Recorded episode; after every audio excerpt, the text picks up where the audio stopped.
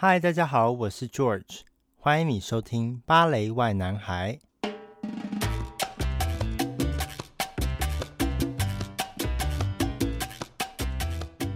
今天 Podcast 的来宾是加拿大国家芭蕾舞团的舞者江鹏飞。那鹏飞是安徽人，他从小就离开家乡到北京的北京舞蹈学院就学。所以，我们今天的主题就是要来邀请鹏飞来和大家分享一下。他当时在北京舞蹈学院的生活，那相信很多听众应该都对北京舞蹈学院充满好奇。那今天就请飞来替我们解答吧。OK，Hello，大家好，我是江鹏飞，目前工作于加拿大国家芭蕾舞团。那其实因为大家对北京舞蹈学院的既定印象都是非常的精实，我不知道“精实”这个词你听不听得懂，反正就是非常的充实。非常的紧张，可能紧，对，金石，很紧张，真的是这样子吗？呃，就是多多少少是有一点像你们讲的这个金石的感觉。对，呃，反正每天的工不是工作，每天的学习就是非常的很充实吧。然后每天，因为我们的课表也是安排的非常的紧凑，每天早上大概是八点钟。嗯早上八点钟第一堂课开始，然后一直到晚上的八点半，我已经包括了晚自习十二个小时哦。但中间对，但中间是有休息时间了，是有午餐时间，嗯、还有晚餐时间。但总比较人性化一点，有十，对对对，有十二个小时是绝对是有的。那你在学校当时要待几年呢？我学的是芭蕾舞学科，所以我需要在学校待六年半。应该是七年，但是一般都是待完待满六年半之后，然后最后半年就是你选择性可以去直接入舞团，或者是就是你留校半年去学习，然后去准备半年之后的就是考大学的一些科目吧。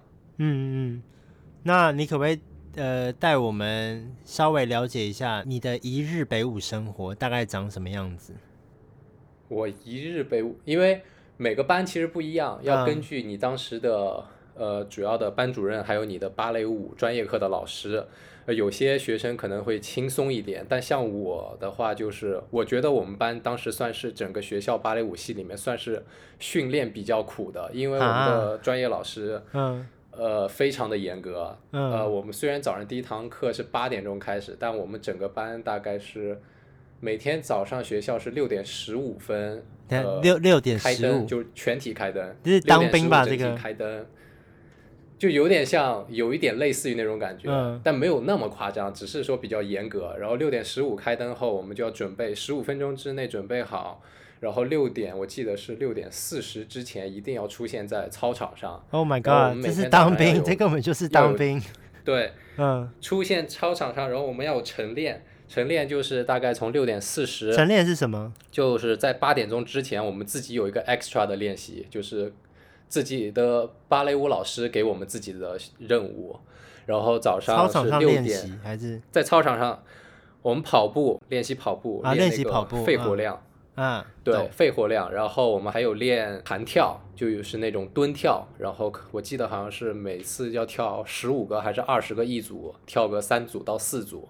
然后早上让自己的自己的身体活动开了以后，呃，我们就给我们大概半个小时的时间吃饭，然后在八点钟之前一定要出现在专业课教室里，然后整个一天就正式的开始。从八点以后，我们是八点到九点半，一个半小时是专业课。我只是按一个就是平时大概的，就是这个时间表来说啊，因为每天的课表其实还是不一样的，就是拿其中一天来说。八点到九点，比如说是专业课，专业课是芭蕾吗？还是芭蕾课？芭蕾课，芭蕾基训课，就是练练基本功、把杆、中间那些。对。然后我们九点半下课后，我记得是有二十五分钟的时间，然后你要换好生活的衣服，然后赶到另一个楼里面去上文化课。文化课就是台湾是说国语，是不是？还有英文、对，学科。我们是说学科，对，学科，我们就是对，就是中间有二十五分钟，让你做换一身衣服，擦干你的汗水，刚下芭蕾课的汗水，没有洗澡的时间，更肯定不够，哦，没有洗澡时间，OK，没有洗澡时间，嗯，因为我们就只有二十五分钟，我们一个班有十七八个男孩，嗯，所以说我们还要去，有些人可能。幸运的话，我们有一栋电梯在那个专业课的教室楼里。如果你赶上电梯，你会比别人快一点。你如果赶不上，你就要从楼上跑下来，然后飞奔到另一个楼去上文化课。哇！然后文化课对，就比较赶，时间还是很赶的。嗯。然后九点五十五开始上，应该是九点五十五到十点左右是文化课开始。就学科。然后也是一个半小时，嗯、对。每四十五分钟是一堂课，然后中间有十分钟的休息时间，然后十分钟之后再上四十五分钟，然后我们整个早上的课程就结束了。所以你早上就只上一堂芭蕾课，然后其他都是学科。所以这就是我说不一样嘛，因为有时候是早上一个芭蕾一一堂专业课，一堂文化课，但有时候早上全是专业课。就比如说芭蕾课下了课后，你不用再去换衣服跑到其他教室了，你就在你的原本的教室待着。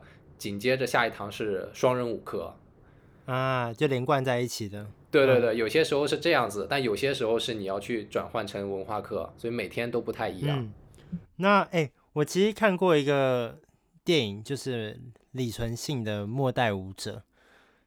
呃，对不认识李存信的听众，我稍微讲一下李存信是谁。所以李存信他是目前在澳洲昆士兰芭蕾舞团的现任团长，有人把他拍成一部电影。叫做《末代舞者》，那在电影里面，他就有稍微透露到一下，就是他当时很想要训练他自己，所以呢，就是绑沙袋，然后在那边做青蛙跳。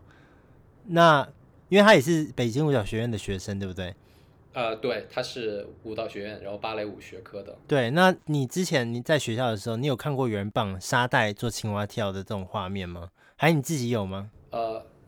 我自己也有过，但是很少。我也有，嗯，我用的，对，我我用的不多，我好像就模也是模仿别人，因为你看见高班的就比你年纪大一点的人，他们如果绑沙袋或者是做什么样的辅助训练，很帅是吗？就是不是帅，你肯定作为就是学弟，你会觉得那应该是有用的。对，既然师哥们都在做，那你肯定想模仿，嗯，那你也会不由自主的去。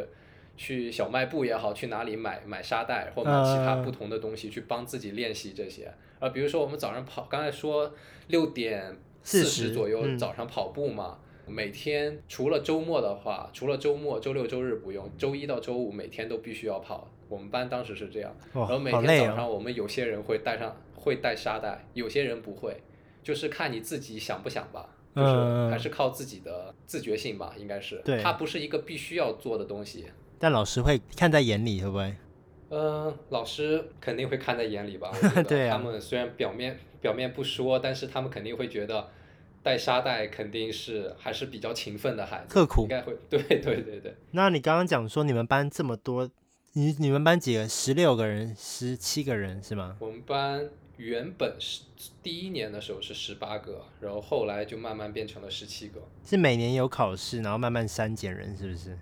不是因为每一个班，我是按当时来说啊，我是一一二年十二月份离开学校，就当时那个情况。现在我不知道啊，当时就是你如果是第一年进入北京舞蹈学院附中的话，那么我们班一般都是芭蕾舞学科都是十八个男孩，十八个女孩。嗯。然后第一年是一个，就类似于那种考察期，就是如果你第一年表现的好的话，嗯、学。对，学校允许你继续后面二第二年甚至到第七年的学业，但是如果你第一年老师或者是学校的其他老师给你的综合评分就很差，嗯，他基本上就会在你第一年的时候，相当于是劝退你，就是告诉你你其实不太适合在这样的学校学习，希望你可以就是劝退你，你们听得懂？听得懂，嗯，就是好好的讲，啊 okay, 请你离开，大概是这样，嗯，对对对。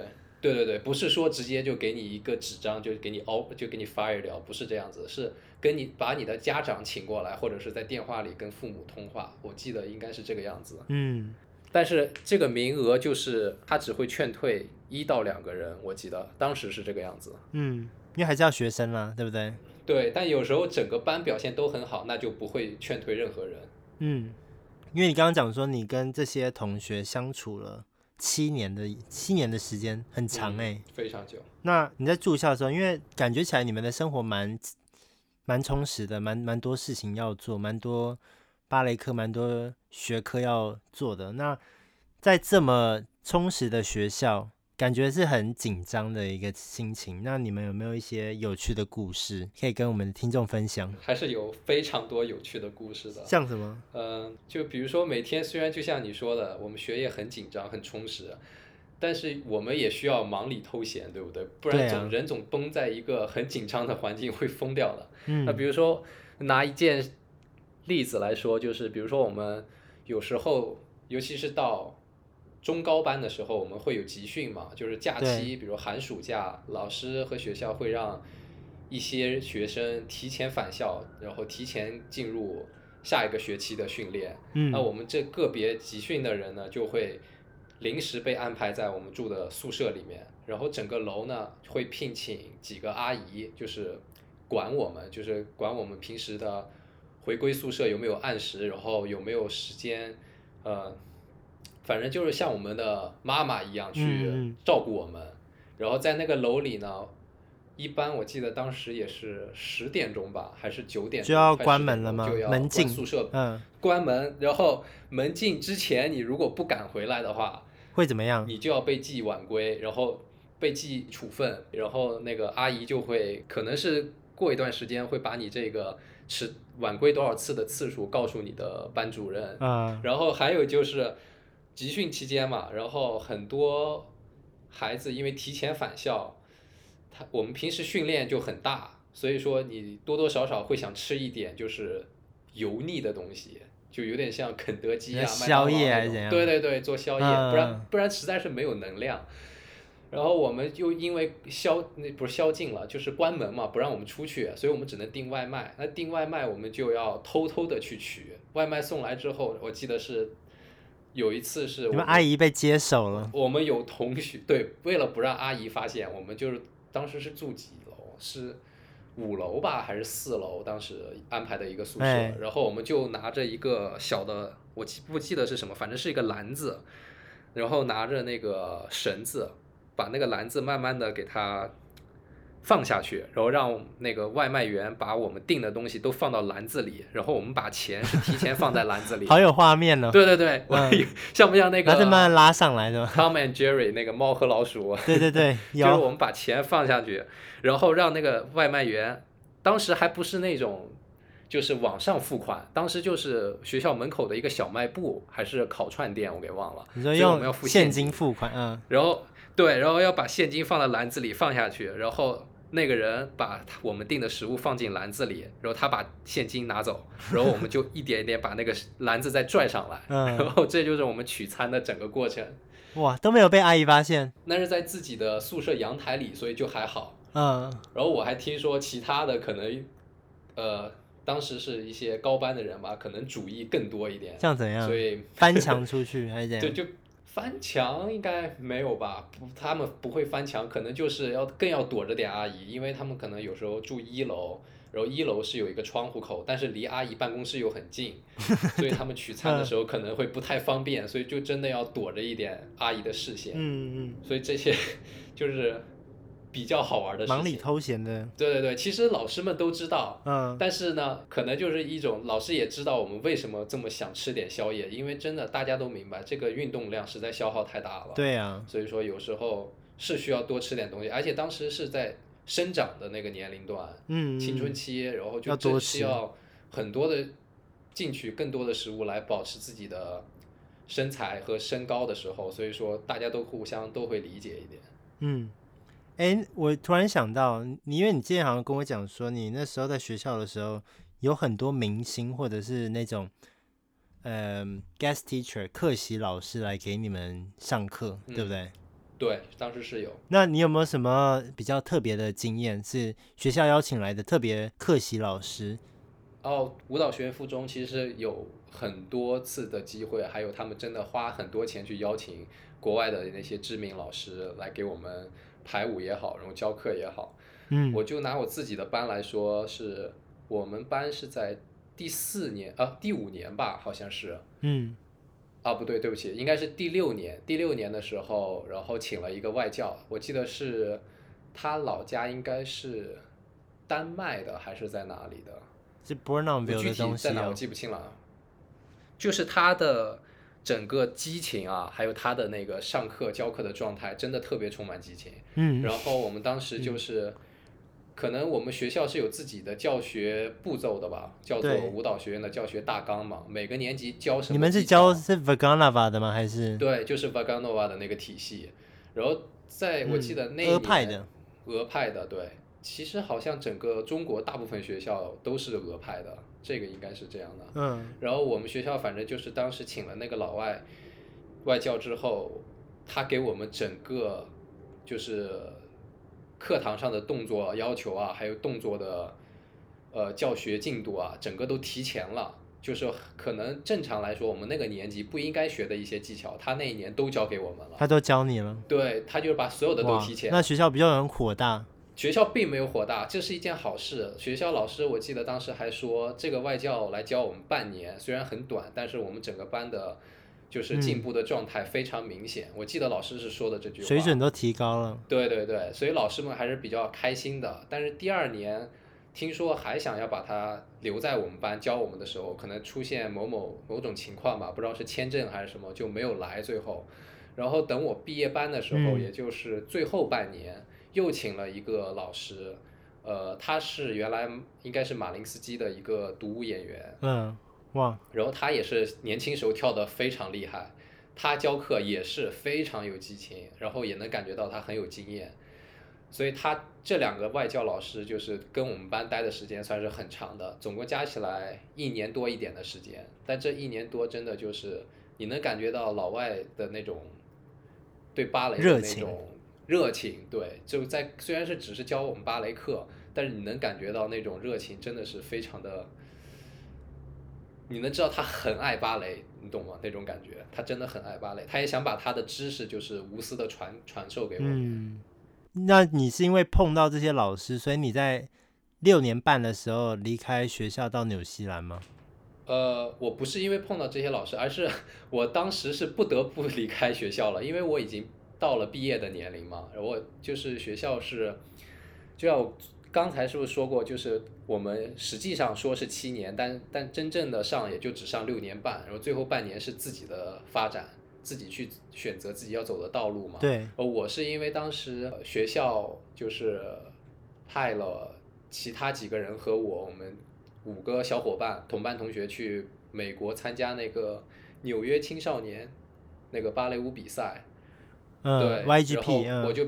YGP，然后我比较走运吧，然后就拿到了一个，呃，新西兰国家芭蕾舞学校的全额奖学金，然后我当时还拿到一个，嗯、呃，是摩纳哥，法国的对吧？法国的那个学校。啊、对对对。但是但是老师最后就是跟我说，我就是我一个很好的老师，他教我性格舞课，然后他说他的同班同学就是齐欢老师是在新西兰。然后他说他强烈推荐我去新西兰，啊、对，然后我当时也觉得，哎，新西兰应该是听说很美，这个这个国家应该很棒，对，然后我就去了。啊，所以不是因为那些老师，所以你才来的？呃，不是不是，是因为我自己的选择，我自己觉得那新西兰应该还是一个很不错的，而且当时学校新西兰学校给我的奖学金真的是非常好，所以说我觉得就是为什么不来呢？你懂吗？对，知道知道，嗯。那你现在，因为你在两个学校待过，那你觉得这两个学校有没有一些差异性？就是在呃学习上，对你来讲有什么？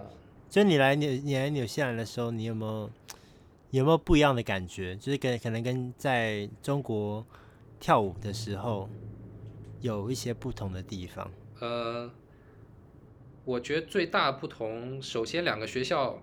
第一，我我上的是附中嘛，在北京的时候，所以呢都是小学，然后初中、高中，然后去纽西兰，因为是大学了，所以说整个校园环境也是不同的。嗯，拿附中说的话，我觉得附中它很严谨，嗯，每天的课表都非常的安排的非常的满，我觉得很适合，就是当时我那个年龄段去学习，因为如果说真的把我放在一个像大学的环境里，在我十岁、十一岁的时候，我觉得我整个人应该会非常的懒散。可能就溃了。对，因为根本没有人会管我，嗯、全靠自觉。我觉得那个时候的小孩，真正自觉性强的人真的没有几个。嗯，所以说应该是属于每个年龄段去选择不同年龄段的环境是很重要的。舞蹈学院附中当时真的是，我觉得还是很适合我的，因为它虽然很苦。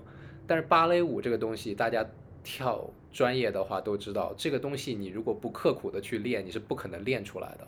对。呃，那么你要是靠自己的自觉性想去练出来，那就。也是难上加难。所以说，嗯、对对对，就就就就很有机会被 quit 了，你知道吗？被 fire 了。如果这样的话，对，对对。所以说，舞蹈学院附中虽然很苦，但是我觉得它整个的教育的环境还有什么都是。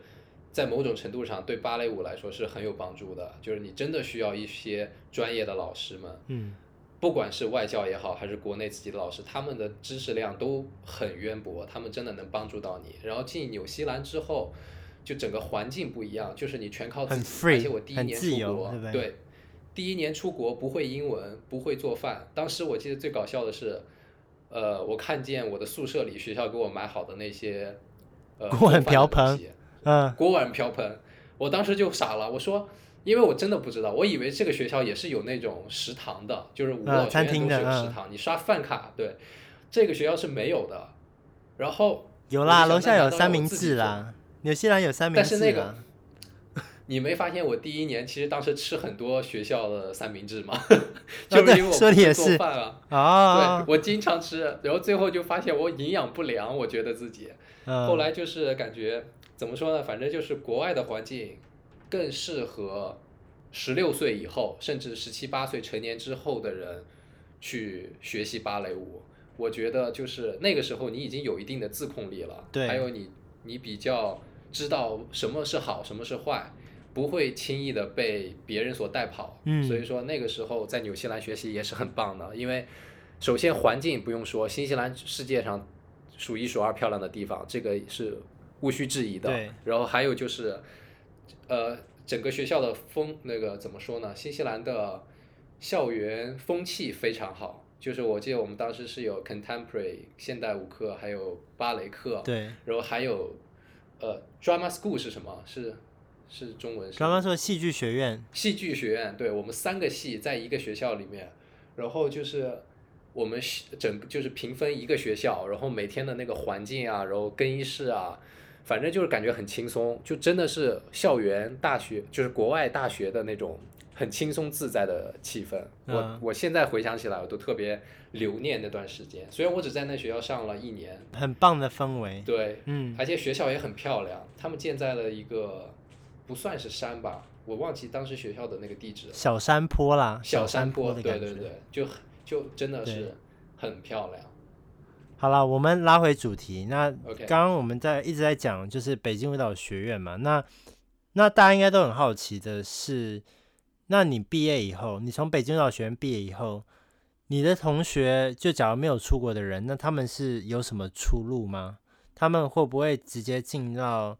因为像我们讲到你们在北京的话，那北京我就会想到中央芭蕾舞团。那他们很多人是进那个舞团吗？还是有别的？